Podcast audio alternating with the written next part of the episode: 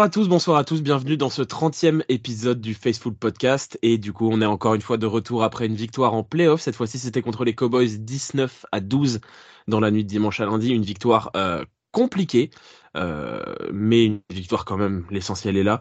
Euh, on va en parler, on va également parler de notre match, la finale de conférence NFC, où on se déplacera chez les Eagles. pour m'accompagner, comme toujours, Kevin, Gonzague et Olivier. Salut les gars. Salut les gars. Salut.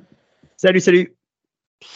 Euh, donc je l'ai dit, 19 à 12, une victoire assez compliquée, mais une victoire quand même. L'essentiel, euh, l'essentiel est préservé. Euh, il y a eu pas mal de choses qui se sont passées dans ce match. Olivier, qu'est-ce que tu as pensé du, match de, notre équipe? Bah écoute, toi tu sais ce que j'en ai pensé parce qu'on l'a vu, on, l'a suivi ensemble avec avec Kevin. on a souffert. Je pensais pas qu'on souffrirait autant. Honnêtement, ça c'est ma faute. Je pensais pas que la défense de allait mettre autant de pression. Euh, heureusement que tu étais là pour me remonter le moral parce que moi, euh, à un moment, j'avais l'impression que c'était que qu'on n'allait pas s'en sortir. Et pourtant, le score, il n'était pas, il était pas négatif. Hein. On était toujours à égalité ou juste à côté, mais on sentait que c'était super difficile. Et finalement, euh, il a fallu que quelques exploits de nos playmakers, nos vrais playmakers, pour avoir aussi bien en attaque qu'en défense, pour arriver à faire la différence. Et puis, une fois que ça s'est mis à marcher, ben, ce coup-ci, on n'a pas fait 1, 2, 3, 4, 5 sur la ligne droite, mais on a fait 1, 2, 3 et on est passé juste, mais on est passé quand même. Donc, euh, victoire euh, euh, plus que surprenante pour moi. Je pensais qu'on gagnerait plus facilement, mais ça fait plaisir de retrouver les playoffs et cette sensation de, de crainte et d'avoir l'estomac qui se noue parce que putain, qu'est-ce que c'est bonheur quand même. Ouais, t'en parlais, surtout en première mi-temps, on avait une espèce d'impression un petit peu bizarre de il y a rien qui marche, ça va pas, on n'avance pas. Mais au final, euh, on n'était pas du tout largué au score. On était même euh, devant ou à égalité euh, la grande majorité de, la première mi-temps. Kevin, t'en as pensé quoi, toi? Ouais, comme vous l'avez dit, même jusqu'au milieu du troisième quart, on, est, on est à 9-9 à ce moment-là, je pense, ou quelque chose comme ça. Et on a l'impression qu'on à 10 points de retard. Euh, tellement euh, l'impression visuelle est négative. Euh, on se demande comment on va se trouver les solutions. Dallas paraît mieux. On avait dit la semaine dernière qu'on s'était pas inquiété face à Seattle parce qu'on avait toujours l'impression d'être mieux qu'eux, même quand on était mené. Là, c'était totalement l'inverse. On, on, arrivait à s'accrocher, à être devant par moment, mais malgré tout, on avait l'impression de se faire défoncer. Et, euh, et ouais, heureusement, ils ont trouvé les solutions. Un exploit de, un exploit de George Hittle, Red Warner qui est partout. Et puis on finit par passer sur le talent, mais euh, mais ouais, que d'inquiétude pendant ce match et et ouais, je, je ressors pas vraiment heureux, je ressors pas vraiment comme en ayant profité d'une belle victoire en playoff. Je ressors comme une impression négative et des inquiétudes pour la semaine prochaine. Gonzague? J'avais exactement la même analyse que Kevin. C'est-à-dire que la grande différence que j'ai ressentie par rapport au match de Seattle, c'est que même si on était mené à la mi-temps face à Seattle, il y avait cette impression qu'on maîtrisait globalement le match, qu'on avait une sorte de lead. Et là, face à ce match face aux Cowboys, c'était tout l'inverse. On avait l'impression qu'on n'avait pas la maîtrise du match. Dallas avait imposé son rythme. Et c'est ça vraiment qui nous a, je pense, tous inquiétés tout au long de ce match. C'est qu'on avait cette impression de tomber dans un piège, là pour le coup, et que Dallas avait parfaitement préparé son match et était en train de, de parfaitement mettre en œuvre le piège qu'il nous avait tendu. Je pense que tout le monde, et y compris les joueurs, ont eu cet effet de surprise finalement d'être vaincus euh, dans les tranchées, où paradoxalement, euh, on pensait que la victoire la plus nette en termes de position des Niners serait certainement à ce poste-là, euh, avec notamment un premier rideau des Cowboys très surprenant, notamment à la course, et qui nous a complètement empêché de jouer, et également des cornerbacks des Cowboys très surprenants, qui ont marqué à la culotte euh, nos receveurs, qui ont eu un mal fou à créer la séparation sur le jeu de passe. Donc euh, les deux cumulés fait que on avait l'impression de pas du tout maîtriser euh, ce match et que San Francisco était peut-être plus fort que Dallas, mais on a l'impression que Dallas a mieux préparé la confrontation que San Francisco. C'est ce qui explique notamment ce match serré. Olivier, tu voulais me répondre, j'ai l'impression. Ouais, ouais, ouais. Enfin, tu dis euh, les receveurs n'ont pas créé la séparation. Je suis pas d'accord avec toi. La réalité, c'est que le gamin, il a pris la marée en première mi-temps. Euh, il y a des lectures qu'il voit pas. On en parlait, on en parlait juste avant. Alors qu'il y a des possibilités de lâcher le ballon, il le lâche pas. Alors c'est vrai, comme disait Kevin, il a tendance à bien le garder Bon, pour en avoir parlé avec certaines personnes, on, a aussi le côté que c'est bien de le garder, mais si malheureusement, quand il se fait saquer, il se prend un mec de 140 kilos sur la tronche et qu'il se fait plier en deux, comme malheureusement ça arrive à Tony Pollard, on sera, bien content du voyage qui garde le ballon. Il faut aussi qu'il soit un peu plus prudent pour son physique. Ça, c'est un point sur lequel je voulais revenir aussi. Mais après, euh, c'est pas uniquement la faute des receveurs, parce que bon, euh, on a été, mis sous pression. Il y a euh, le centre, le centre de la ligne s'est fait exploser. Euh, ça arrivait de toutes parts et même quand il y avait sur les, euh, j'en parlais pendant le match, je pestais parce que c'est pas c'est pas en curl qu'on arrive à faire normalement euh, en plein, juste derrière, juste derrière le, la ligne, juste avant les linebackers qui permet au mec de, de, de se lancer. On n'a quasiment pas vu. je crois qu'il y en a une pour Jennings et c'est tout, quoi, surtout de, surtout le match. Donc c'est c'est ça aussi qui a posé problème, c'est qu'on s'est fait enfoncer et que malheureusement, enfin, c'est normal, c'est un gamin qui commence, il a, il a, il a, il a pas le temps de lire assez vite ce qui arrive, quoi. J'ai quand même trouvé qu'il y avait un problème au niveau de la séparation. Et attention, je ne porte pas rigueur au receveur. J'ai trouvé que c'était la défense de Dallas qui a parfaitement joué le coup. Pour le coup. Je ne critique pas nos receveurs là-dessus. C'est vraiment, je trouve que, la, que Gus Bradley, qui est quand même une référence absolue de la ligue en défense, a encore montré son génie défensif euh, tout au long de ce match. J'ai vraiment trouvé une excellente que la défense de Dallas très très très au point et c'est pas pour rien que c'est la deuxième défense de la Ligue derrière nous, statistiquement parlant. On en a fait plus ou moins les frais dans ce match-là. Bon, à l'arrivée, on a gagné grâce à des key players. Je pense que ce qui a fait la différence sur ce match-là, c'est les, key players. Euh, à l'arrivée, c'est CMC qui, est, qui marque le touchdown. Et euh, une attaque de Dallas qui était beaucoup trop euh, dépendante de CD Lamb. Et, donc, alors que nous, on avait une plus grande diversité d'actions au niveau de l'attaque. Je pense que la différence s'est faite là. Euh, mais pour le reste, au niveau du duel défensif, j'ai quasiment envie de parler d'un ex aequo, tant la défense de Dallas a vraiment été au point. Ouais, euh, globalement, je, rejoins un peu vos, avis sur l'ensemble du match. C'est vrai que euh, on s'attendait pas forcément à cette physionomie-là.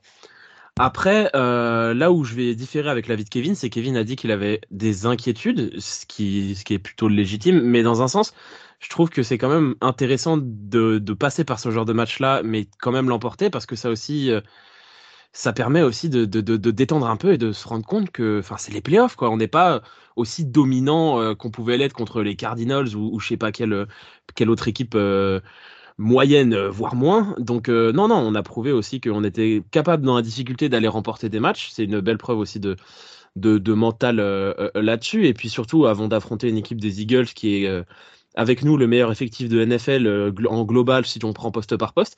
Donc euh, non, je trouve que c'est intéressant. Et puis même pour rejoindre un petit peu ce qu'a dit Olivier, c'est kiffant d'avoir aussi ce genre de match-là où c'est vrai qu'on a la gorge serrée pendant tout le match, où on, chie un petit peu dessus euh, parce qu'on on, c'est la douleur. Et puis quand tu as, la victoire au, bout, tu as une espèce de libération que tu pas dans un blowout, tu vois. Donc non, dans l'ensemble, j'ai quand même trouvé ce match assez intéressant. Il y a pas mal de leçons à en tirer parce que effectivement, on a été en difficulté. La première mi-temps de Brock Purdy a été mauvaise. Il euh, n'y a pas d'autre mot à dire là-dessus, mais il y a aussi ce côté où il se rattrape en deuxième, où il est plus serein, où il arrive à trouver ses receveurs, où aussi l'ensemble de l'effectif euh, s'améliore, hein, notamment la ligne offensive, qui a été en, grosse difficulté en première mi-temps et qui s'est bien rattrapé en deuxième et qui a réussi à laisser plus de temps à Purdy pour lancer. Donc euh, ouais, non, dans l'ensemble, c'est quand même un match intéressant. Et puis de toute façon, on est arrivé en playoff. Il n'y a qu'une seule chose qui compte, c'est de gagner. De toute façon. Et, et on l'a fait. Euh, on peut passer au top et au flop de ce match-là. Je pense qu'on pourra être assez long là-dessus parce que je pense que même top et flop, il y a pas mal de choses de dire. On va pouvoir revenir sur, sur pas mal de joueurs. Euh, Olivier, je connais ton top, mais révèle-le à tous nos auditeurs. Euh, qui est ton top du jour? Ah, Numéro 85, George Kittle. Pendant le match, mais putain, ce mec, les gars, mais quel bonheur de l'avoir dans cette équipe. Je vais répéter ce que je dis depuis, euh, depuis des, semaines avec vous au niveau du podcast, mais ce, que, fait, ce dont je parle de façon générale, quand je parle de football américain, sur Kittle, c'est le prototype parfait du joueur, dans le sens premier du terme joueur. Euh, vous avez, il joue une, enfin, il joue un match divisional. Il y a la caméra qui passe. Il fait le débile à la caméra. Le dernier mec que j'ai vu faire ça, vous étiez pas né pour la plupart, c'était Chris Waddle. Waddle faisait pareil avec les caméras au foot. Et lui, il fait ça sur un terrain de football américain. Il prend des coups, il, euh, il met des coups, et il a toujours le sourire. Il va vanner les adversaires, pour... mais c'est toujours très fun. Et en plus, mais quel joueur, quel match il nous a encore fait. Il va nous faire, c'est sur sa réception euh, avec jongle et récupération du ballon que le momentum y tourne. Sans ça, le match, on était en galère totale. Cette réception, elle a relancé l'équipe. Il y a eu un coup de boost Et puis voilà, euh, quand CMC marque le touchdown, il va réussir à célébrer avec Jerry Rice. Putain les gars, la classe absolue, la classe absolue. Un mec comme ça, c'est du bonheur en barre. Il faut qu'il joue le plus longtemps possible pour nous parce que en plus d'être efficace, il apporte un fun absolu à cette équipe. Voilà pourquoi George Kittle, c'est mon top et j'espère qu'il fera encore pareil la semaine prochaine. Juste pour rajouter, euh, George Kittle, il y a une séquence qui est sortie aujourd'hui, euh, qui était mic'd up, comme on dit. Là, il avait il avait l'enregistrement du micro qui était euh, qui, qui était fait quand il jouait et c'est hilarant. Si vous arrivez à, à, trouver cette vidéo, à la regarder, c'est c'est assez incroyable toutes les séquences. Comme tu dis, il va vanner l'adversaire, il se relève, il parle, il, il crie. Enfin, il est il est incroyable. Ouais, pour revenir à ce que tu viens de dire, Olivier, euh, enfin, c'est, c'est juste un bonheur d'avoir ce genre de mec-là dans un, dans un effectif. Et puis même, en dehors, évidemment, nous on est trop contents parce qu'il est dans notre équipe. Euh, forcément, c'est un, c'est un plus. Mais même dans l'ensemble, c'est le genre de mec que. C'est pour ça que tu allumes ta télé pour regarder du foot américain. C'est pour voir la joie de jouer de ce genre de gars. Et puis même, en plus, il a une. Il revit avec euh, Brock Purdy. Il y a une relation incroyable entre les deux. Et puis c'est hyper rassurant pour un jeune quarterback rookie d'avoir une, une, soupape de sécurité comme ça où tu sais que le ballon va dans sa direction. C'est réception, mais c'est réception plus quelques yards. Et, et donc ouais, non, c'est très cool, je suis d'accord avec toi. Et puis, et, puis même quand on a passé raté ou un peu loin, ben on a la preuve. et avec un bout de phalange, il ramène le ballon, il jongle, il la reprend juste avant le plaquage même, même si le quarterback rate un peu sa passe ou n'est pas complètement ajusté, le gars il va aller la chercher. Donc ouais, comme tu dis, ça va être ultra rassurant pour un, pour un jeune joueur. Ouais, c'est clair. Et les 50-50, ça devient des 75-25 avec lui, quoi, parce que en plus, en plus d'avoir des supermen, il a une physique d'un autre monde. Donc, euh, et comme tu dis, euh, enfin, je, l'ai fait la semaine dernière, je l'ai refait cette semaine. Quand on a un problème, donne la balle à Kittle, il va avancer, il va faire la différence. Et ça s'est encore, ça s'est encore prouvé là dans un match où la défense de, de Dallas était encore largement au-dessus de la défense de Seattle. Il a continué à faire son match, il produit encore. Vous le mettez n'importe qui en face, il continue à produire. C'est, euh, c'est un joueur vraiment, vraiment dominant et exceptionnel à mes, à mes yeux. Gonzague, ton top? J'étais hésitant entre deux joueurs, mais je vais quand même citer le premier qui me vient à l'esprit, qui d'habitude est cité par Olivier, euh, Monsieur Fred Warner. Pourquoi? Parce que Fred Warner, déjà, nous a sorti un match comme je les aime. Par moments, avec, euh, avec son compère, euh, on a vraiment l'impression de revenir à, quelques années auparavant, avec les belles époques Patrick Willis, Navarro Bowman. C'est excitant, c'est agressif, c'est un jeu de jambes en latéral, euh, notamment contre la course, qui me rappelle les plus belles années de Patrick Willis. Euh, donc au niveau du run-stop, il est fantastique, mais c'est surtout qu'il sait tout faire. On a découvert Fred Warner defensive back maintenant sur un jeu. Euh, il a, c'est le prototype du linebacker moderne qui est aussi bon contre la course, chose qu'on demande à un linebacker à la base, et contre la passe. Et il est impressionnant. Et surtout au-delà de ça, c'est que c'est pas pour rien qu'on l'appelle le lieutenant de notre parce que je trouve que Fred Warner, c'est d'abord c'est notre boussole en défense, encore plus que Nick Bossa d'un certain point de vue.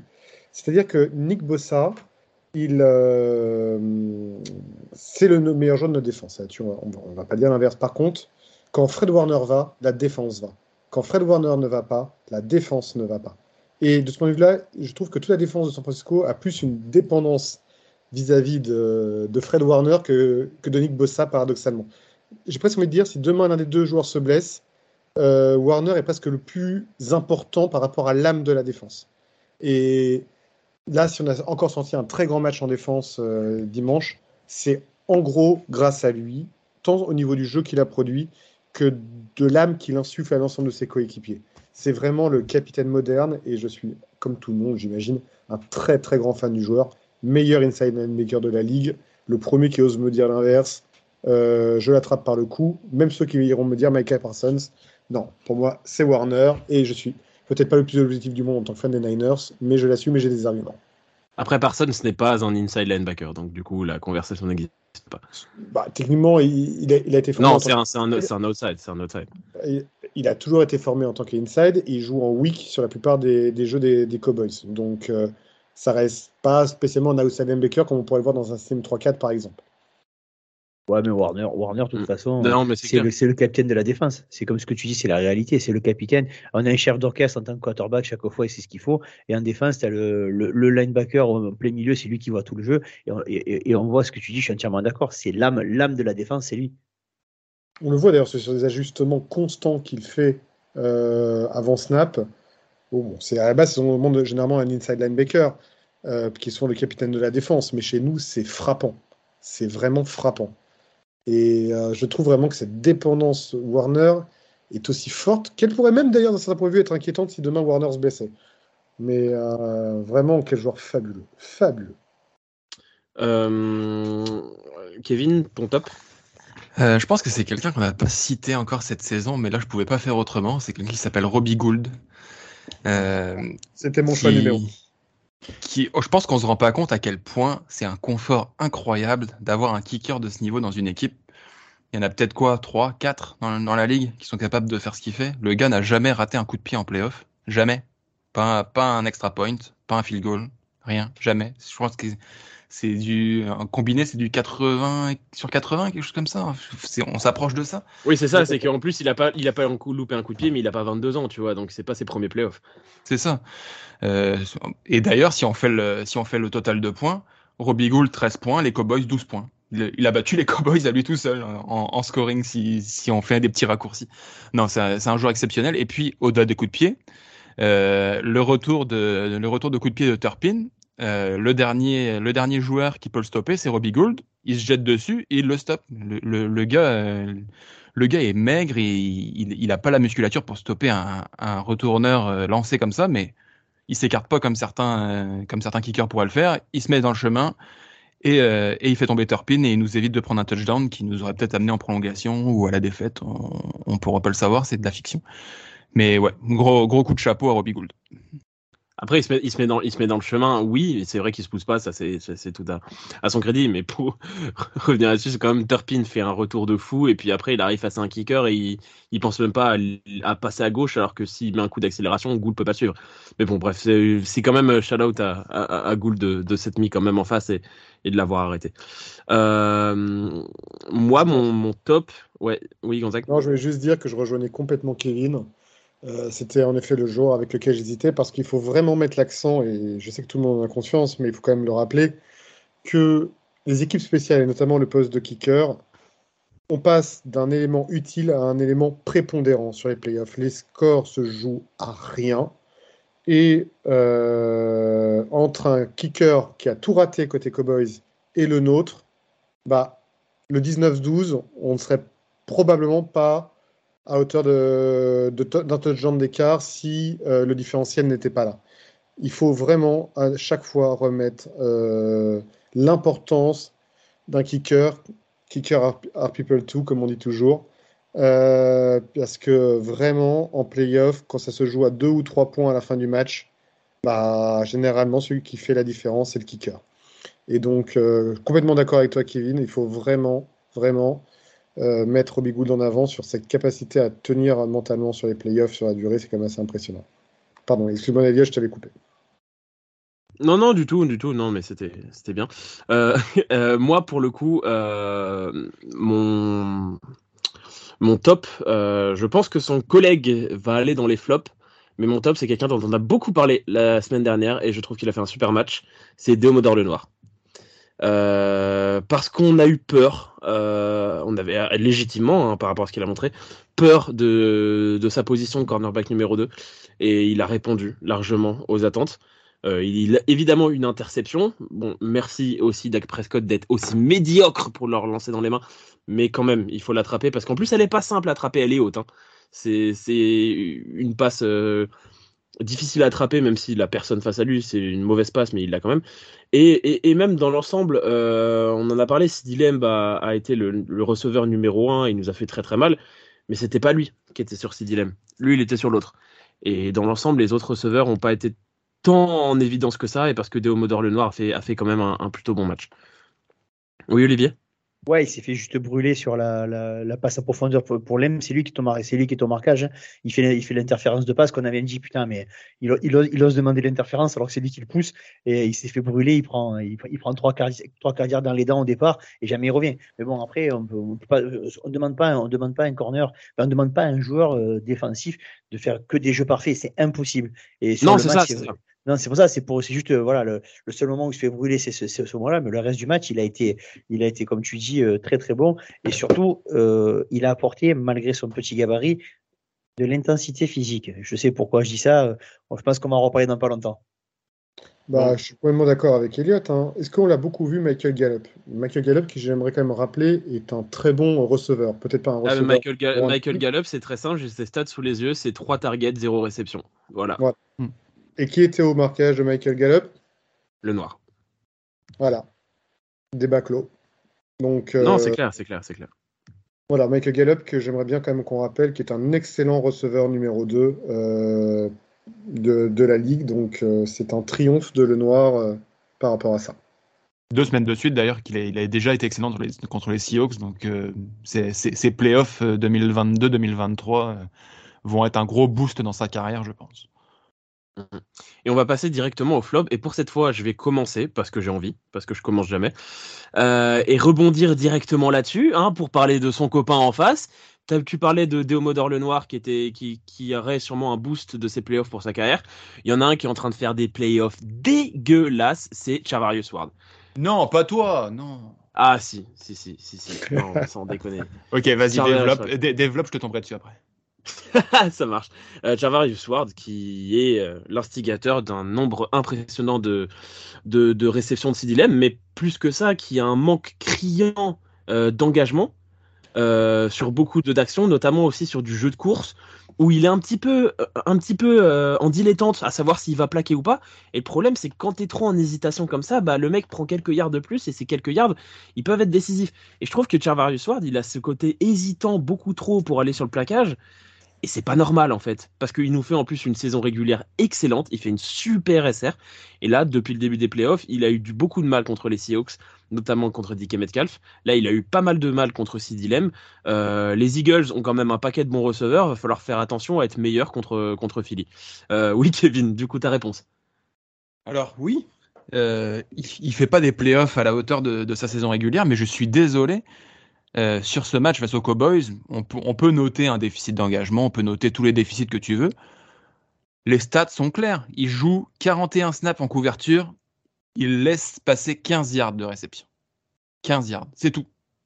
Alors, oui, on, peut noter des déficits, on peut noter un, un, manque, un manquement, mais dans les faits, dans le scoring, dans tout ce qu'il a produit, il y a eu zéro conséquence.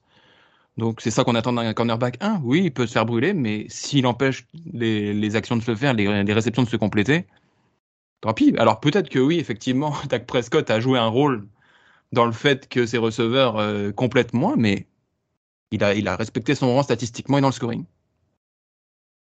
Olivier? Ouais, alors ça c'est c'est là qu'on fait la différence entre entre Kevin et moi. Toi c'est toi c'est les stats qui parlent. Moi c'est pas les stats et c'est ce qu'on c'est ce que j'ai lui reproché euh, dimanche dans la nuit, ce que je vous ai je vous ai pris la tête. Bon, Elliot était d'accord avec moi de suite, mais c'est ce côté c'est ce côté. Euh, euh, moi c'est l'impression visuelle. Euh, je me rappelle au moins il y a une bubble qui est jouée sur son côté. Il a un mec tout malin en face de lui. Il le tient au bloc, même pas il bouge. Même pas il bouge, la putain de lui, mais fends-le en deux, coupe-le en deux, le mec. Non, non, il attend tranquillement derrière son bloc. Et ça, je peux pas, je peux pas. Au prix où il est payé, il doit le rentrer dedans, il doit faire comme il fait Oufanga, il doit faire comme pas comme il fait Greenlow tout le temps, parce que Greenlow, il a encore mis le cerveau sur on et off pendant un moment, mais euh, c'est ça qu'on lui demande aussi. Euh, quand tu dis les, passes, les passes, mais putain, à un moment, il est complètement battu sur une passe en profondeur, et euh, c'est l'autre andouille de, Prescott qui jette le ballon n'importe où, heureusement pour nous. Mais si on a en face de nous un quarterback qui vise correctement, ben on est encore en galère, parce que les jeux profonds, j'ai pas, pas confiance. À l'heure actuelle, j'ai pas confiance. C'est une impression je lis pas les stats. vous savez que je ne vois jamais rien. Je, juste, je regarde les matchs et je me refais le match une seconde de fois. Et euh, après, une deuxième, une, deuxième, euh, un deuxième visionnage, pardon, je l'ai trouvé, je l'ai trouvé pareil. Je trouve, que pour un cornerback, un payé à son tarif, il apporte pas grand chose. Il se fait brûler par les mecs physiques et il se fait brûler par, il se fait brûler par les mecs rapides. La semaine prochaine, on joue quoi? Ah, Putain, un mec physique et un mec rapide. On va faire quoi? On va demander à le noir de, de, de, de couvrir les deux. C'est euh, si Jalen Hurts il est plus précis que, Prescott, alerte spoiler, je pense que c'est ce qui va se passer. Euh, il a intérêt, euh, il a intérêt à, à le niveau quoi. Il faut qu'il joue comme il a joué en saison régulière. Sur les playoffs, je le trouve très moyen et c'est pas au prix où on le paye, c'est pas normal. Eh ben, pour le coup, autant j'étais d'accord avec toi la semaine dernière, Olivier, autant là, je, je fais complètement partie de la team Kevin. Euh, je tiens quand même à rappeler qu'on a pris 12 points face aux Cowboys. Je vois pas en quoi je vais aller m'acharner contre la défense des Niners, franchement. Euh, quand tu prends 12 points dans la gueule face à une attaque euh, comme celle-ci. Euh, et puis, j'aimerais juste rappeler un peu le style de jeu alors, de, de, de Charlie Ward euh, à la course, parce que c'est quand même le meilleur bloqueur de la ligue en tant que cornerback, en tout cas à son poste. Et c'est pas un torpilleur. Ce que j'appelle par là, c'est que c'est pas un joueur qui arrive tête baissée, euh, tête la première. Il n'a pas du tout le style de jeu d'Ufanga. C'est un joueur qui est patient, qui lit la course euh, adverse et qui va plaquer à ce moment-là, quitte à perdre un yard ou deux max. Et moi, je suis désolé, sur jeu de course, je ne suis pas du tout d'accord, par contre, là, avec Elliott. Je l'ai toujours trouvé sur la trajectoire euh, au niveau de la course. Là-dessus, je maintiens que c'est un cornerback de très très haute qualité sur jeu de course, même si c'est pas généralement ce poste-là qu'on regarde en premier euh, à la course. Euh, mais pour le reste, non, je suis désolé. Et puis, euh, franchement, alors oui, il, était en charge de Sidilem. Sidilem nous sort plus de 100 yards. D'accord, mais c'est Sidilem, quoi, euh, de, manière générale. Et puis, Sidilem, il a beaucoup pris de, de yards sur les tracés intermédiaires. Et de ce point de vue-là, je vais mettre plus la faute à notre nickel qu'à Ward en lui-même. Donc, que Ward n'est plus spécialement peut-être un statut de cornerback numéro un évident par rapport aux performances de Lenoir, je l'entends. J'ai pas de problème avec ça. Mais mettre Charvarius Ward en flop, je vais pas jusque-là. À la rigueur, je mets, et pourtant je sais que je l'adore, je mets davantage un Jimmy Ward en flop qu'un Chavarius Ward pour le coup, à la couverture. Moi, clairement. Mais euh, notamment sur les tracés intermédiaires.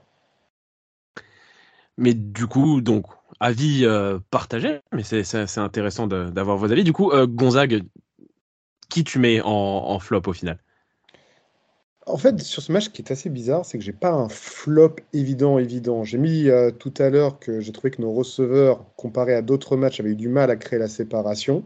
Je maintiens mes propos. Euh, mais je mettrai surtout mon flop sur ma surprise euh, du match, qui a été la défaite sur les lignes de notre ligne offensive face au premier rideau, et notamment, notamment l'intérieur de la ligue qui s'est fait bouffer par Gallimore. Euh, au niveau de la pression. J'ai trouvé que nos gardes ont perdu leur bataille face au defensive tackle des Cowboys. Et euh, on a eu une très grosse pression par le centre tout au long du match. Et, euh, voilà, j'ai trouvé notre O-line et notamment l'intérieur de notre O-line. J'ai pas envie non plus de dire ah, ils ont été catastrophiques, ils ont été mauvais. Non, c'est pas du tout mon propos. Mais ils avaient un duel à gagner face à une défense dont c'est pas la spécialité et certainement incroyablement bien coaché par le coordinateur défensif de Dallas, Bradley. Euh, ils, ont perdu ce, ils ont perdu cette manche, ils ont perdu ce duel, et pour moi, ça a sauté aux yeux au cours du match. Et pas Dan Quinn, là, le, le, coordinateur défensif de Dallas? Si, si, oh, Dan, Dan, Quinn. Le... Oui, j'ai Bradley depuis tout à l'heure, en plus j'ai Dan Quinn en tête, pardon. Non, tu voilà, non, non, si, Désolé à tous. Non, c'est bien Dan Quinn, tu as tout à fait raison. Voilà, c'est pas je dis Bradley depuis, depuis, j'ai toujours un peu confondu les deux au niveau du nom. Euh, je sais pas pourquoi. Mais c'est oui, c'est Dan Quinn. Je Dan Quinn. Oui, oui, oui, euh, Est-ce qu'il n'y aurait pas aussi, euh, je me posais la question euh, l'autre jour, euh, la possibilité aussi du, de Dan Quinn qui connaît très bien les attaques aussi de Cal Shanahan. Enfin, c'était le head coach des Falcons à l'époque Shanahan. Est-ce que ça aurait pas pu avoir aussi un impact sur l'efficacité, au moins en première mi-temps, de, de l'attaque? Tout à fait. C'est une très bonne analyse de ta part, c'est tout à fait possible. Les deux se connaissent très bien, ils sont même d'ailleurs amis, euh, au-delà d'avoir travaillé ensemble. Et je pense en effet que, que le grand vainqueur de ce match, et paradoxalement dans l'équipe des défaites, c'est Dan Quinn pour moi, qui a vraiment préparé ce match de manière assez incroyable en défense. Euh, donc voilà, donc oui, si, si, je pense que ça a joué. Il sera pas loin de retrouver un poste d'être coach, je pense, à la fin de saison. Il est, il est dans les rumeurs, en tout cas, parmi un, un, un paquet d'autres noms. Euh... Parce qu'il est à, son, à sa deuxième interview chez les Cardinals, pour info. Ok, mais de toute façon, enfin, il y avait aussi cette idée de pourquoi les équipes qui n'ont pas de coach n'ont pas retrouvé. Je pense qu'il y en a aussi un paquet qui sont sur des coordinateurs encore en course, dont Demeco Ryans, euh, dont on reparlera sûrement puisque je sens que il y a possibilité qu'ils partent, dont le coordinateur offensif des Eagles aussi. Enfin bref, on en reparlera au moment venu. Euh, Olivier, euh, c'est qui ton flop de, de ce match? Tu l'as donné mon flop, donc euh, je n'ai pas d'autre flop que celui-là. Hein. Je veux dire, euh, euh, non, non, c'est il y a que ça, c'est juste ça. Voilà, Charles Sword, c'est tout. Kevin? ouais, un petit un petit flopinho sur Dibo Samuel que j'ai trouvé assez anonyme dans ce match-là. seulement 45 yards. Je trouve que je sais, je suis exigeant avec lui depuis le début de la saison mais au prix où on le paye, avec le statut qu'il a, euh, dans des matchs où on ne trouve pas la solution offensivement, il fait partie des deux, trois joueurs, je dirais même que c'est le premier que j'attends, devant Kittle, qui doit se démarquer, qui doit trouver des solutions, qui doit proposer. Euh, et on l'a pas assez vu. Et après le match, il trouve le moyen d'aller chambrer Micah Parsons en disant qu'est-ce que as dit avant le match? Juste ferme-la, t'as pas eu le niveau escompté pour pouvoir l'ouvrir après le match et venir, venir chambrer. Donc, donc non, j'attends plus de Dibo. Il, a montré qu'il peut le faire en plus à plusieurs reprises cette saison. Euh, mais, mais là, il faisait partie de ceux par qui devenir la solution. Et heureusement que Kittle a trouvé cette solution-là parce que Dibo ne l'a pas fait. Tu rejoins ce que j'ai dit tout, à l'heure. Hein. Une difficulté pour moi évidente tout au long du match chez les receveurs à créer la séparation. Et il euh, ne faut pas oublier que les cornerbacks, l'ensemble des defensive backs des Cowboys sont plutôt des joueurs assez rapides et face à nos receveurs rapides que sont Ayuk et Samuel, bah, ils ont parfaitement collé au basque de nos receveurs. Il y a eu des soucis de, ce côté-là, clairement. Euh, avant de terminer et de passer à la preview, je voudrais juste en rajouter une petite pour un homme qui aurait pu être à la fois dans les tops et à la fois dans les flops. C'est Rera McLeod qui a fait un fumble absolument dégueulasse et qui sur l'action d'après fait un retour absolument fantastique. Donc euh, voilà, du Rere McLeod dans le texte comme on l'a depuis le début de la saison. On va passer du coup à la preview de notre prochain match contre les Eagles.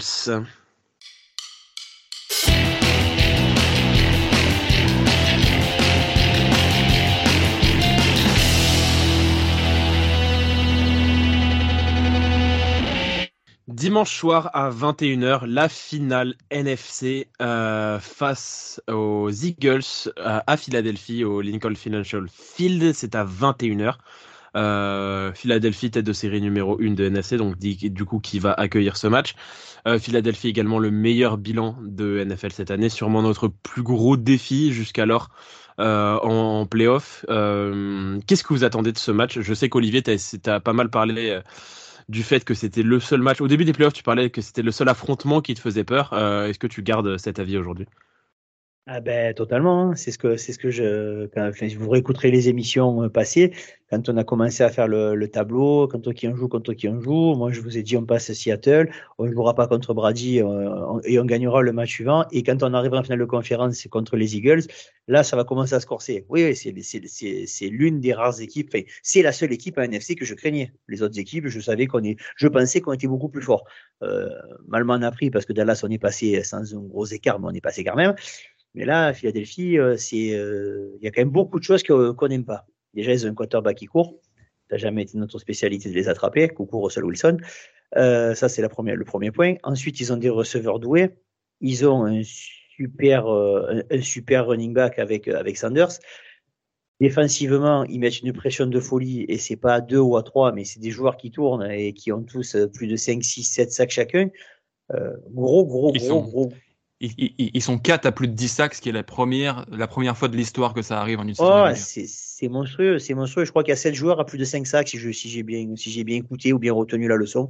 Et donc voilà, c'est euh, sur le papier, quand, quand on dit ça, on dit bon, c'est pas peine qu'on regarde, on va se coucher, c'est pas la peine. Oui, mais oui, mais on est San Francisco, bordel. Donc, euh, on a quand même des arguments à leur mettre en face. Euh, Jalen Hurts, il court. Je l'ai vu jouer contre les Giants, mais il court aussi parce qu'on le laisse courir. Et moi, j'ai, euh, moi, j'ai mon facteur X, j'en parlerai tout à l'heure, euh, par rapport à tout ceci. Euh, on a la capacité de leur faire mal et on a quand même une équipe qui a une particularité cette année, c'est qu'on épuise l'adversaire. On l'épuise parce qu'on rentre dedans, parce qu'on tape fort, parce qu'on attaque fort. Et au bout d'un moment, ça craque. Et le but du jeu pour nous, ça va être de rester le plus longtemps possible au contact. On sait que là-bas, c'est des fous furieux, l'ambiance, elle va être de folie. Mais il faut rester au contact, rester au contact, rester au contact. Et dans le dernier, et dans le dernier carton, faire la différence. Et je pense que ça va se passer comme ça. Et je le souhaite parce qu'au moins, on va avoir un match bien serré, bien tendu. Et ça peut être vachement sympa. Kevin? Je trouve qu'on est, on est très chanceux parce qu'en ce moment, il y, a, il y a cinq équipes en NFL qui surdominent leur sujet et qui sont quand même assez loin devant les autres, et la nôtre en fait partie. Donc, euh, je trouve qu'on est très chanceux là-dessus. Après, euh, sur ce match, euh, c'est tellement difficile de, de, donner un avis. Les deux équipes sont surpuissantes, avec surpuissantes sur des domaines un peu différents. c'est un peu force contre force ce match. Il n'y a pas vraiment de, de, de de points forts contre points faibles ou de choses comme ça. C'est, ça va être un, affrontement énorme. Euh, j'ai tendance à me dire que en étant là dans ce match, avec notre quarterback numéro 3, avec les absences qu'on a eues pendant la saison, avec les, la difficulté qu'on a eu à se lancer, être en finale de conférence aujourd'hui et avoir autant de chances d'aller au Super Bowl que notre adversaire, c'est déjà une réussite. J'arrive à un point où je me dis, si on perd là, c'est pas grave, on a réussi notre saison. Après, j'y crois, j'ai envie de gagner. Euh, je pense qu'on a, tout à fait les moyens de le faire. Mais notre saison, elle est réussie avec les circonstances qu'on a rencontrées. Mais euh, je pense qu'on a les armes, encore une fois. Euh, je pense qu'on a un meilleur coaching staff. Je pense qu'on a la ligne défensive pour leur faire mal sur leur force par rapport à Jalen Hurts notamment. Je, pense qu'on a tout ce qu'il faut, mais mais eux aussi ont tout ce qu'il faut pour nous faire mal. Tout le problème est là. Gonzague? Je suis assez emmerdé sur ce match-là, parce que si je devais citer les 32 équipes NFL, les Eagles, c'est une des équipes que j'ai le plus de mal à, évaluer. J'ai toujours tendance à les voir moins beaux qu'ils ne le sont, et à chaque fois, leurs résultats me donnent tort. Donc, euh, forcé de reconnaître que j'ai certainement une très mauvaise analyse euh, d'eux. Euh, toutefois, euh, qu'est-ce que je constate? C'est que je dirais que si je devais caractériser quand même les Eagles en tant que tels, c'est qu'un petit peu comme nous, cette équipe brille surtout par son homogénéité. Quand on regarde les Eagles, il n'y a pas vraiment un poste où on se dit tiens, le talon d'Achille est là. Euh, cette équipe est complète de partout pendant très longtemps, et toujours un petit peu au fond de moi, j'ai beaucoup de mal à croire en Jalen Hurst, mais les stats et les performances à l'appui me donnent tort à nouveau. Euh, donc, donc voilà, c'est une équipe qui me gêne de ce point de vue-là, parce que en effet, je ne vois pas spécialement de défauts euh, réels euh, dans cette équipe. On aurait très bien pu se dire, ils ont gagné la NFC Est, ils sont en playoff et les, stats ne veulent pas dire grand-chose, sauf que la NFC Est la conférence qui nous a le plus surpris cette année en envoyant pas moins de trois équipes en playoff euh, et notamment euh, en divisionnel. Donc voilà, cette équipe me, pose un, gros souci de préparation en fait. je vais en revenir à mon bon truc fétiche de toujours, qui est, je pense que vu que cette équipe a, un peu comme nous ce style de rouleau compresseur, lorsqu'ils tiennent le match, ils accélèrent et, ils écrasent leur adversaire. Je pense que là, plus que jamais, encore plus que sur tous les autres matchs qu'on a joués, la gestion de l'horloge, la fameuse, euh, va être prédominante. Euh, l'équipe qui va avoir la possession du ballon euh, le plus que par rapport à l'autre peut gagner ce match. Alors en plus des, des facteurs X, je pense qu'on va tous en avoir plein parce que là pour le coup ça va, il y en a un qui ressort, mais on pourrait en sortir quasiment à tous les postes. donc voilà, donc ça va être un match très intéressant et je pense que ça va être très serré. Ouais, globalement, je suis d'accord avec vous. C'est sûrement le, le plus gros match qu'on ait eu depuis le début de la saison. Après, on va dire ça chaque semaine, évidemment, donc c'est pas forcément très original. Mais je pense que c'est peut-être le, le meilleur adversaire qu'on ait affronté avec les Chiefs en saison régulière. Euh, parce que. Euh, parce qu'ils ont une équipe de dingue en fait. Quand tu regardes poste par poste, ils ont pas, comme le, comme le disait très bien Gonzague, ils ont pas l'air si impressionnant que ça, mais tu regardes poste par poste, c'est ultra solide partout. Il n'y a pas vraiment de défaut dans cette équipe. Et donc, ça va être un énorme affrontement, un affrontement très compliqué. Ils ont mis une rouste monumentale aux Giants. Euh, donc en plus, il n'y a pas le secteur, euh, le, facteur nervosité que nous on peut avoir en ayant été euh, plus en difficulté contre contre contre les Cowboys. ils ont très bien répondu à cette question. Est-ce que c'est bien ou pas d'avoir une semaine de repos? Ouais, parce qu'ils les ont éclatés les Giants. Et donc ça va être notre plus gros défi. Et il y a beaucoup de similarités, n'importe quoi. Il y a beaucoup de, similitudes entre les deux équipes. Et, donc, euh, donc euh, ça va être un très très beau match. En tout cas, j'ai très hâte de le voir parce que ça va être un match spectaculaire. Je pense que il y a deux, deux effectifs ultra chargés partout et, donc ça va être un, match très impressionnant et, et on va stresser, je pense, parce que dans tous les cas, ça va être un match tendu, tendu jusqu'au bout. Je pense pas que ça va être. Je vois pas en fait une des deux équipes prendre le lead et éclater l'autre. Je pense que ça va être un match qui va se jouer à, des détails et il faudra être bon justement dans la gestion de ces détails. Euh, en parlant de détails et en parlant de, gestion, etc., euh, vos facteurs X, euh, Kevin, quel est ton facteur X dans ce match? Alors là, les facteurs X, il y en a partout sur toutes les lignes, à tous les endroits. Mais moi, moi, moi j'y réfléchissais, j'en ai au moins 20. non, non, mais j'en ai plein des facteurs X. C'est incroyable, mais je vais, je vais laisser, je vais laisser mes collègues euh, donner les leurs, mais j'ai envie de m'intéresser à quelque chose dont j'ai pas entendu parler cette semaine nulle part. Euh, c'est le duel à distance de Tyden, parce que on l'a vu, George Kittle est incroyable.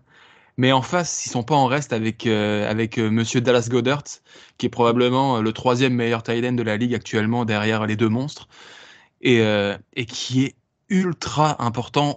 On, ne voit que lui en ce moment. Alors oui, ils ont AJ Brown, ils ont Devonta Smith aussi en, en receveur, mais Dallas Goddard prend une place monumentale.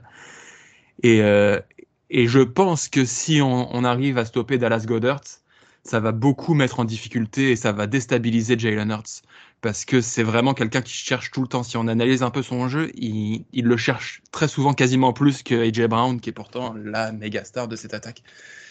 Donc je pense que c'est un joueur sur lequel se concentrer et, essayer à tout prix de l'arrêter. Ouais, je suis d'accord avec toi sur, euh, le tight et euh, en fait, notamment, je me suis fait la réflexion c'est souvent le cas avec les quarterbacks qui sont très coureurs et moins passeurs, qui est le cas normalement de Jalen Hurts dans son profil, qui est plus un quarterback, euh, comme on l'avait vu à l'université, très coureur, qui est capable de passer le ballon, évidemment, sinon il n'en serait pas là. Mais c'est pas sa qualité première, et on peut avoir des doutes sur ses qualités de passeur, même s'il a quand même répondu à la question cette année. Et un peu à la manière d'un Lamar Jackson, c'est hyper rassurant d'avoir un tight end comme Lamar Jackson à Mark Andrews, lui il a Dallas Goddard, et c'est un peu la la sécurité en fait pour les quarterbacks qui ont peut-être un bras moins précis d'avoir en fait une espèce de cible ultra large qui est un tight end avec les grands segments, etc. Et, on le voit très bien que Dallas Goddard correspond, je suis tout à fait d'accord avec toi, euh, totalement au, profil du, très très bon tight end et du tight end, comme tu le dis, sûrement euh, troisième derrière euh, Kittle et Kelsey. Olivier, ton facteur X? Oui, Gonzague? Top 3, on peut en débattre, mais même si je suis Oui, non, mais bien sûr, parce que je, je, comme Andrews ou Waller.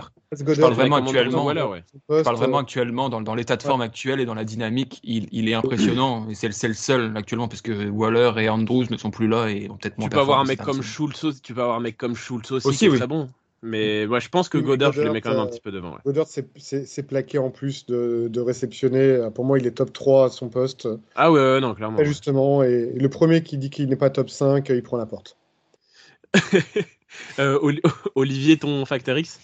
Euh, Alors moi, mon facteur X, ça va être, euh, ça va être Jalen Hurts, mais pas dans le sens les passes, pas dans les sens, dans le sens de la course. Il faut qu'on le limite et qu'on lui fasse peur. Je m'entends. Il faut que Dédé lui fasse euh, les côtes. Il faut que Ufanga lui fasse queener les côtes. Et que dès qu'il dépasse la ligne de scrimmage, il comprenne que chaque fois qu'il va la passer, il va morfler.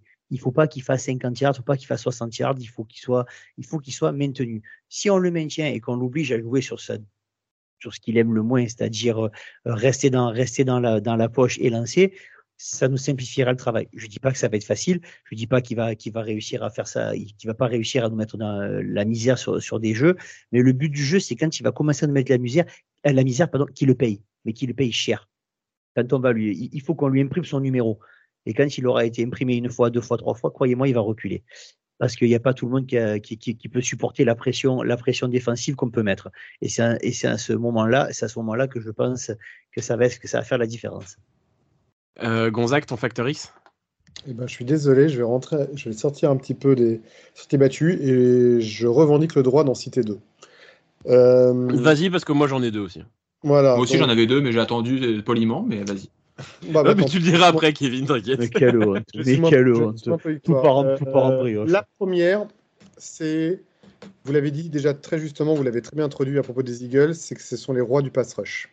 Et il va y avoir un duel monumental et prépondérant entre les pass rushers, notamment sur l'extérieur des Eagles, versus notre ligne offensive. Il faut que Trent Williams et Mike Lynchy nous sortent un match d'anthologie euh, tous les deux Il va falloir vraiment aider Brock, Purdy par rapport à ça, l'aider à le faciliter dans ses lectures. Ça va venir très vite euh, côté Eagles, euh, sur leur premier comme sur le deuxième rideau. Et, euh, et, je pense que là, on est vraiment sur un facteur déterminant du match. Si la O-line tient, on, peut avoir, on peut avoir nos chances. Parce que sinon, Purdy va pas s'en sortir. Et on ne pourra pas lui en vouloir. Tant, tant les pass rushers des Eagles sont monumentaux depuis le début de l'année. Ça, c'est le premier point. Et puis le deuxième point, bon, on dit que cette équipe des Eagles est ultra homogène, mais j'essaie de trouver une petite faille s'il en existe une. Et pour moi, si on devait insister sur, euh, sur une chose, j'aurais tendance à reproduire quelques schémas de jeu qu'on avait fait notamment face aux Seahawks. C'est-à-dire que pour moi, si je devais donner un micro talon d'Achille, et encore je chipote, euh, c'est, je dirais qu'il y a peut-être une faiblesse à la couverture au poste de inside linebacker et strong safety. Euh, et, à ce jeu, peut-être que les passes vers Kittle ou les tracés qui démarrent vers l'extérieur pour revenir vers l'intérieur au milieu euh, vont peut-être nous permettre d'avancer. C'est là où je vois la faille peut-être dans la défense des Eagles. c'est à, à, peu près cette position-là où ça pêche un peu. Et donc là, il va vraiment falloir insister et surtout, il va vraiment falloir ouvrir le cahier de jeu avec Brock. Là, contrairement à d'autres matchs où j'avais tendance à dire on joue sûr, là, va falloir euh, se mettre un peu en risque, des tracés un peu plus longs et notamment euh, vers le centre, euh, vers le centre de la ligne. Parce que vers les extérieurs, les pass rushers sont bons à la couverture. Les cornerbacks, je pense à Darius Lake qui quand même demeure l'un des tout meilleurs cornerbacks de la ligue. Je le dis d'avant, ça passera pas. James, Bradbury aussi qui fait une saison de zinzin. Euh, qui, est en train de faire mordre la poussière au front office des, des Giants de l'avoir libéré comme ça. Euh, non, non, c'est sur les, sur les extérieurs, je n'y crois pas une seule seconde. C'est vraiment vers euh, le centre que, que ça peut et que ça doit passer. Et c'est comme ça qu'on va avancer, mais il nous faut de la, de la passe entre 10 et 13 yards. Il va falloir se mettre en risque sur le jeu de passe, contrairement à d'habitude. Et d'où le temps qu'il va falloir à donner à Purdy pour faire ces lectures-là et que donc la O-line tienne. Donc je reviens à mon premier Factor X. Eh bien, deux Factor X qui se, rejoignent, mais je suis d'accord avec toi sur, sur ces facteurs. Moi, j'en ai un, enfin j'en ai deux aussi également. Mon premier, ça va être un Factor X qui sera d'avant-match en fait. On saura avant le match si c'est un vrai facteur ou pas. Ce sera la présence ou non de Lane Johnson pour les Eagles parce qu'il est encore incertain pour le match et quand il est là, ça n'a rien à voir puisque c'est sûrement le meilleur right tackle de la ligue, tout simplement. Et avec ou sans lui, hein Le terme sûrement, tu peux l'enlever. Hein. Oui, non, c'est clair, c'est clair, c'est clair. Mais euh, avec ou sans lui, en fait, cette ligne offensive n'a rien à voir. Et avec un remplaçant, je ne saurais pas vous dire qui sera le nom du remplaçant. En fait, c'est pas forcément très important parce que ce sera pas Lane Johnson si Lane Johnson est absent. Et avec ou sans lui, c'est pas la même chose et ça pourrait vraiment aider notre pass rush en fait s'il est absent. Euh, même aider notre défense contre la course parce qu'en fait c'est un, un tackle qui est fort partout. Donc, euh, donc voilà. Donc euh, mon premier facteur, ce sera sa présence ou non. Et le deuxième, c'est quelque chose qu'on a vachement remarqué avec Kevin et Olivier pendant le, le match quand on le regardait ensemble. Et j'espère qu'il y aura cette même utilisation contre les Eagles, c'est l'utilisation d'Elijah Mitchell en deuxième mi-temps parce qu'il arrive sur des défenses plus fatiguées et il fait du dégât, du dégât, du dégât, du dégât. Il n'a pas fait son meilleur match, mais il a quand même eu, euh, parce que sa moyenne n'est pas forcément très reluisante, mais il a eu des moments où il a écrasé notre, notre drive, où on va au, touchdown. Euh, il avance à mort, c'est quasiment lui qui nous fait avancer tout le drive avec euh, Kittle. Donc euh, non, ouais, ça, son utilisation en deuxième mi-temps risque d'être très importante en, jeu de course pour essayer de gagner des gros yards sur une défense fatiguée parce que bah, il excelle sur, ce, sur, sur ça depuis, depuis plusieurs semaines, depuis qu'il est revenu. Kevin, oui. Archi d'accord parce qu'en plus de ça, il, nous il bouffe l'horloge en plus là pour le coup lui. Et, et je pense que contrairement à d'autres matchs, McCaffrey peut ne pas être la solution chez nous sur ce match-là.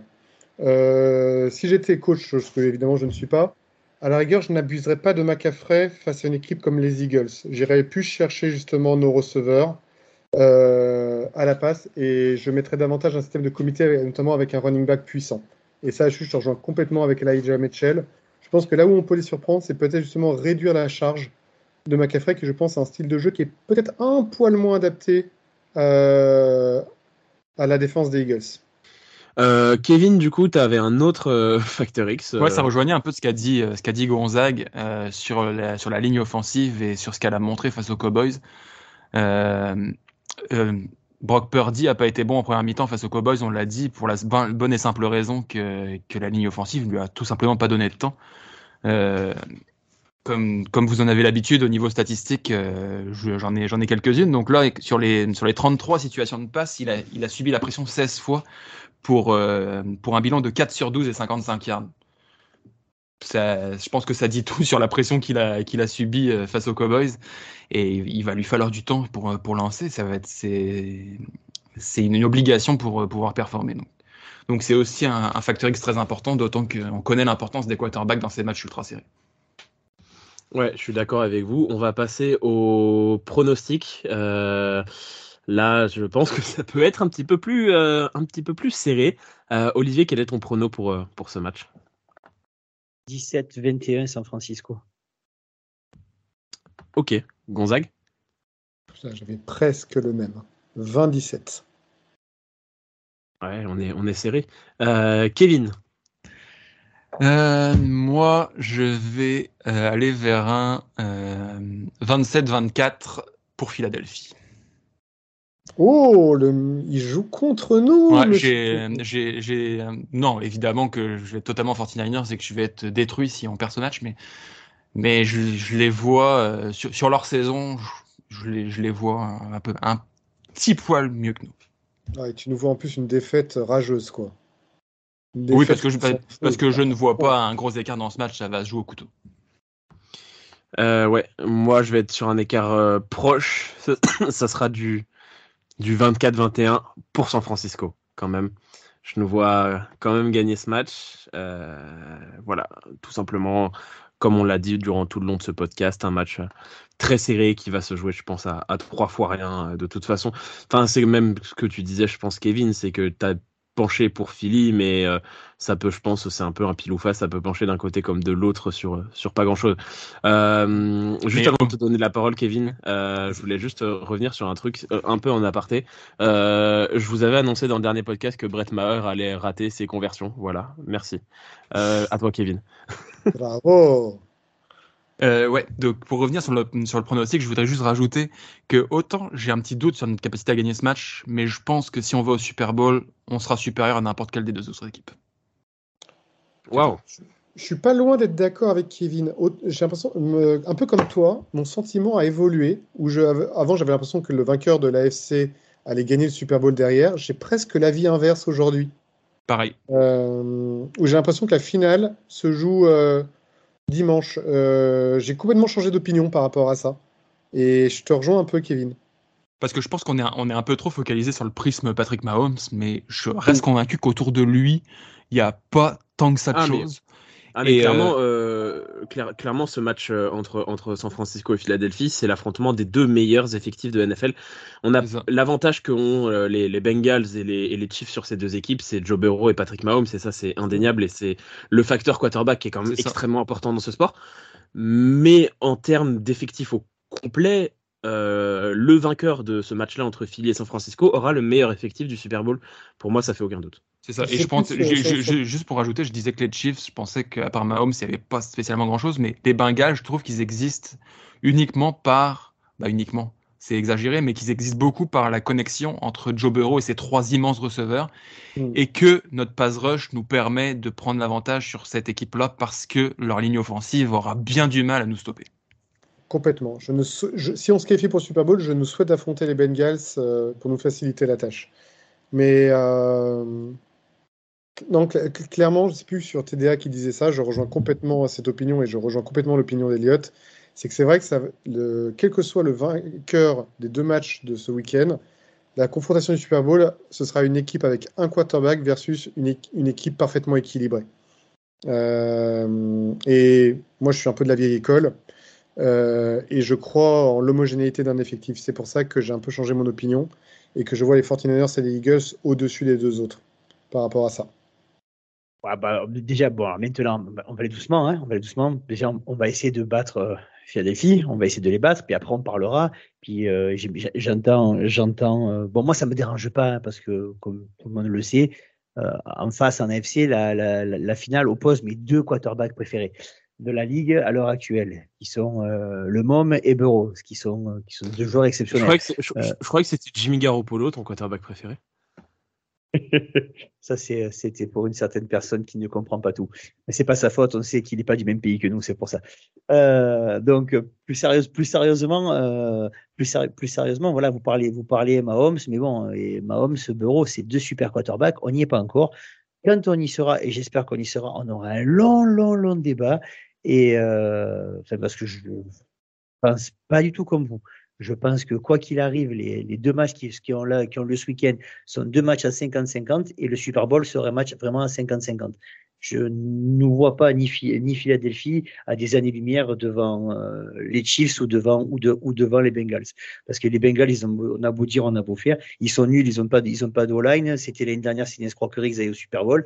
Ils sont, encore final, ils sont encore en finale de conférence et ils ont le meilleur receveur de la ligue dans l'équipe. Bien Chase pour ceux qui ont un petit doute.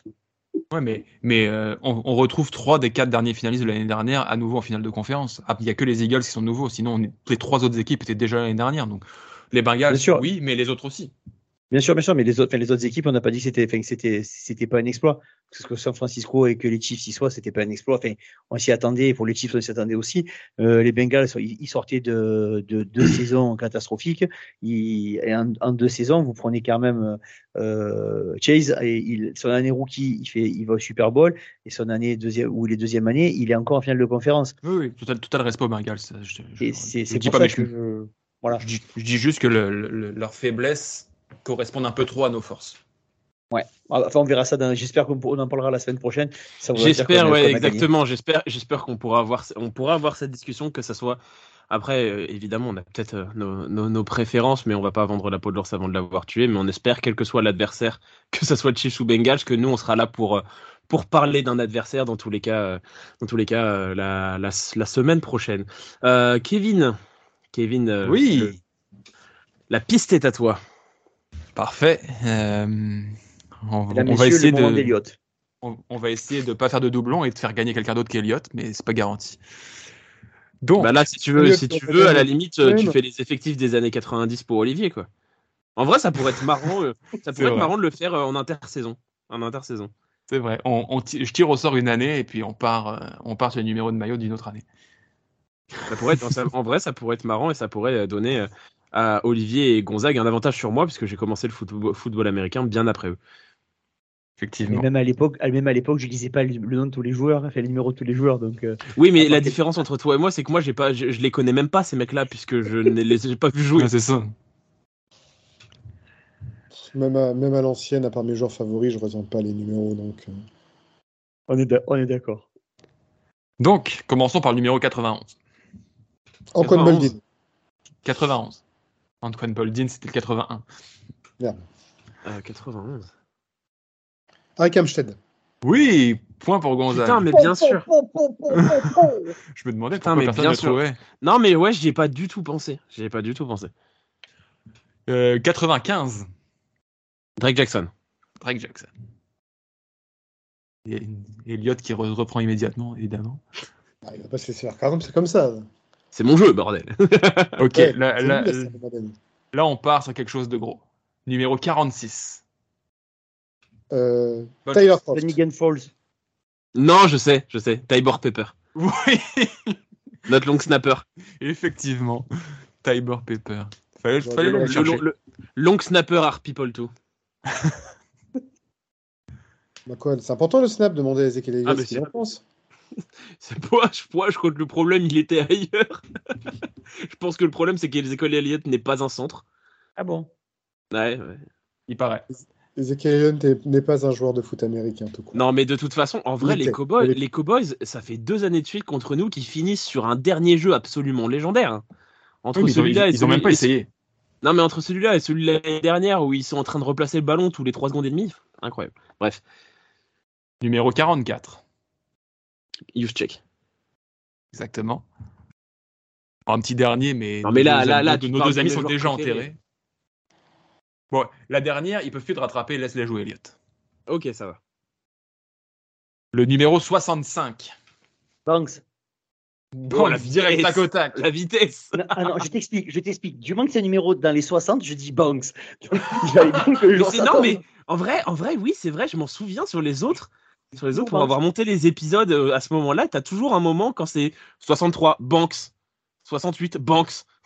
C'est vrai. Le mec, il joue au maillon faible, quoi. Il répète Bank à, à chaque fois. La mer Noire. Alors qu'à part le 62, 63 et 67, on a tous les 60. Donc, euh, il y a quand même beaucoup de choix. Banks. Ouais, mais Banks. Le mec fait un Et bah, blocage. c'était. Et ben en tout cas, euh, c'est tout pour euh, l'épisode de cette semaine. Euh, donc on se dit évidemment à dimanche euh, 21h. Euh, ce sera à Philadelphie à l'extérieur pour le match de nos 49ers. Cette finale NFC. On y est comme l'année dernière. On espère que contrairement à l'année dernière, on ne s'arrêtera pas là évidemment et, qu'on va passer ce, ce dernier cap pour se retrouver au Super Bowl. Euh, en tout cas, dans tous les cas, on vous retrouve la, la semaine prochaine pour un, pour un nouvel épisode, que ce soit victoire ou défaite. Évidemment, on espère une victoire. Évidemment, on espère faire une preview du Super Bowl, même si en plus si on va au Super Bowl il y aura deux semaines et du coup je pense qu'on pourra faire deux épisodes euh, euh, de, de, de preview. Donc, euh, donc dans tous les cas, on, on se dit à la semaine prochaine. Bon week-end, bon match et go Niners. Salut Salut, Go Niners. Salut, salut. Come, come. Come on.